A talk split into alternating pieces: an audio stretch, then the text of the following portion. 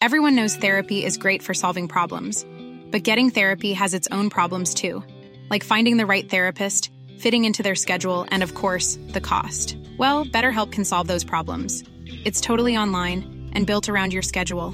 It's surprisingly affordable too.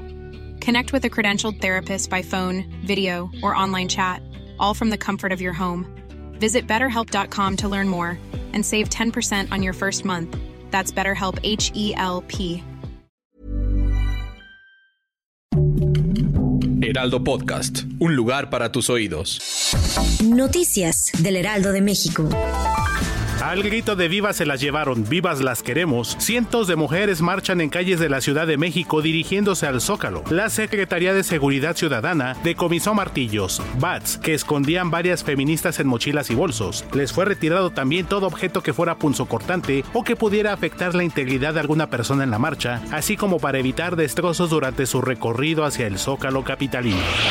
Ovidio Guzmán López, líder de los Chapitos e hijo del narcotraficante Joaquín El Chapo Guzmán, obtuvo una suspensión definitiva contra su orden de aprehensión en México, la cual lo deja protegido de delitos que no ameritan prisión preventiva oficiosa. De acuerdo con medios de circulación nacional, este recurso le fue concedido por el juez tercero de distrito en materia de amparos y juicios federales en el Estado de México, Everardo Maya Arias. Trascendió que esta suspensión es en función de una orden de captura girada por un juez de control de Sonora, la cual todavía no era cumplimentada por la Fiscalía General de la República. El objetivo de los republicanos estadounidenses de declarar a los cárteles del narcotráfico como grupos terroristas dio este miércoles un paso más en esa dirección, con la presentación de dos proyectos de ley que abogan por esa designación y por autorizar la actuación del ejército. Roger Marshall y Rick Scott introdujeron su normativa en respuesta al secuestro de cuatro estadounidenses el pasado viernes en la ciudad de Matamoros, Tamaulipas, en la frontera con Texas, y al asesinato de dos de ellos.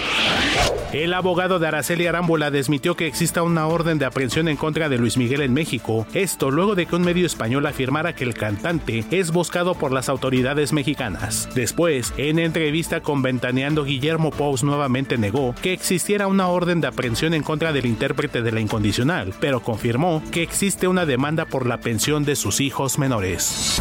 Noticias del Heraldo de México.